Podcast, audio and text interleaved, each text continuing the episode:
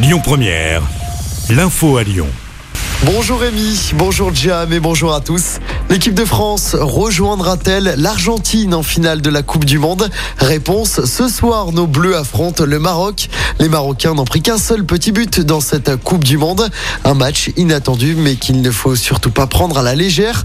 On écoute l'ancien gardien de l'OL et capitaine des Bleus, Hugo Lloris. Il n'y a pas de hasard à, ce niveau. Lorsqu'une équipe est capable de, de battre la Belgique, d'éliminer l'Espagne, le Portugal, c'est qu'il y a beaucoup de qualité. On se prépare à tout, tranquillement, sereinement. Il faudra être prêt une nouvelle fois à élever notre niveau, à répondre à la demande d'une demi-finale de Coupe du Monde et à se surpasser dans tous les aspects du jeu. Hugo Lloris, le capitaine des Bleus, France-Maroc, coup d'envoi à 20h. En attendant, la préfecture du Rhône a pris des mesures avant cette demi-finale. La circulation sera interdite ce soir place Bellecour sur les quais du Rhône et les quais de Saône, mais également dans le secteur de la Guillotière à partir de 20h. Interdit également de consommer et de vendre de l'alcool sur la voie publique. Même chose hein, pour l'usage de feux d'artifice. 10 000 policiers et gendarmes seront mobilisés ce soir dans toute la France. À Lyon, samedi dernier, pour rappel, après les qualifications du Maroc et de la France. Quatre personnes avaient été interpellées, notamment pour des jets de projectiles sur la police.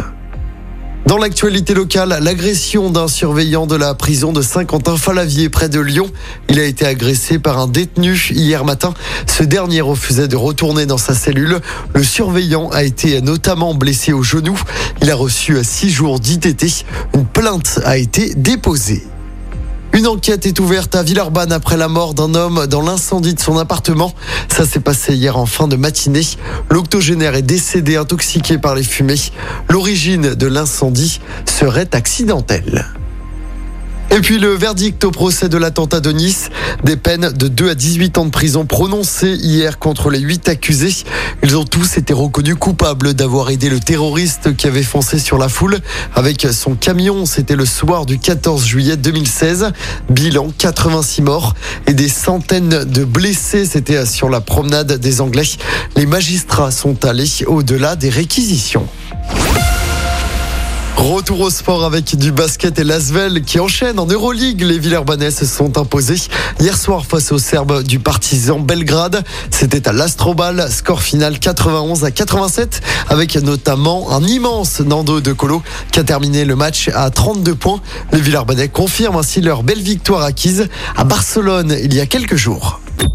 Écoutez votre radio Lyon Première en direct sur l'application Lyon Première, lyonpremière.fr et bien sûr à Lyon sur 90.2 FM et en DAB+.